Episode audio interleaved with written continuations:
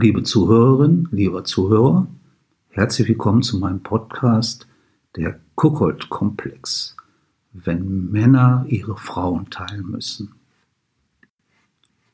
Mein Name ist Roman, ich bin 55 Jahre alt und, war ungefähr zwei Jahre im Bereich des Cookholding unterwegs und wollte euch meine Eindrücke schildern und das Thema näher beleuchten.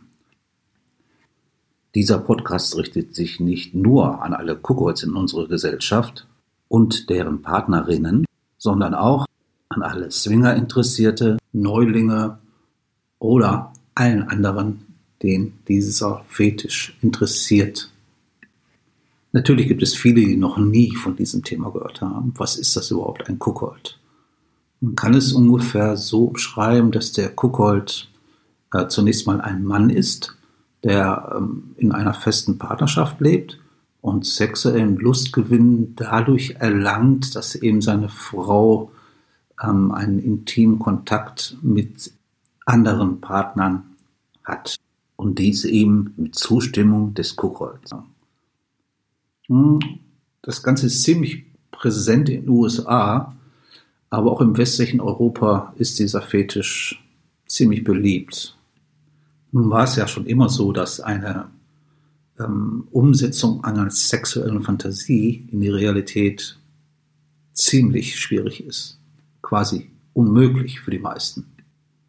Dieser lange Prozess von den ersten zaghaften Kontaktversuchen bis zum Treffen, den teils schier paradoxen Abkommen mit den jeweiligen Paaren und Männern, äh, werde ich hier ziemlich äh, detailliert schildern. Was treibt eigentlich einen Ehemann zur Wandlung in einem Kuckold? Wie denkt seine Frau darüber? Welche Konsequenzen werden dadurch erhofft? Ich habe nicht nur einen Versuch gestartet, sondern bin tief in diese fremde, seltsame Welt eingetaucht. Wie kam ich eigentlich dazu? Ja, das Scheitern meiner langen ersten Ehe war halt die Grundlage, etwas ganz Neues auszuprobieren.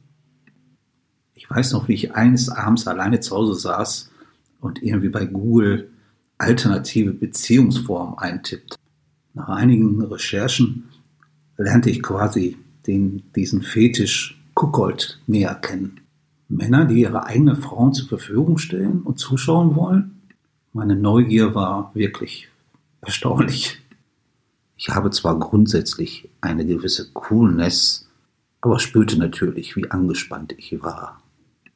Es war ja auch eine Premiere zu ausufernden Abenteuern mit Ehepaaren. Ich pendelte schließlich zwischen zwei Portalen, einmal dem Kuckold Universum und dem Joy Club und studierte die Profile der Paare und der einzelnen Männern, die auf der Suche nach der gleichen waren. Bevor ich die Kontaktgesuche der einzelnen Paare mir anschaute, sah ich mir erstmal die Profile von einzelnen Männern genauer an. Und diese waren doch zuweilen ziemlich peinlich. Plump, naiv, peinliches Vokabular mit deutlichen Obszönitäten, also ganz schön albern, das Ganze. Obendrein hatten die Herrschaften ihr zumeist großes Gemächt als Profilbild genutzt. Aus diesen Erkenntnissen erschuf ich schließlich meinen eigenen Profiltext.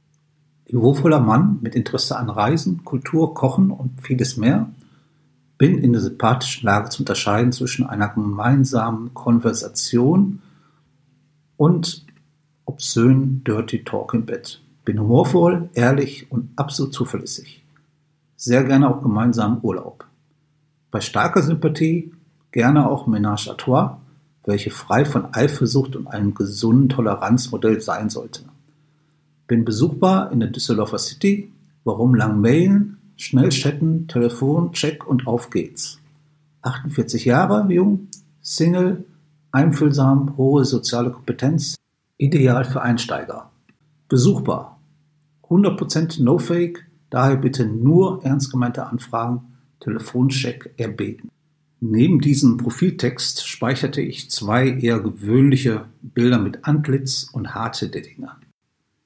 Ziemlich schnell trudelten dann die ersten Antworten bzw. die ersten Fragen ein. Leider waren die allesamt enttäuschend. Es waren halt diese Wannabe-Cookholz, wie sie in der Szene genannt werden. Wannabes, also Männer, die sich eben diese Sache sehr wünschen, aber es nicht ihrer Frau halt näher bringen konnten.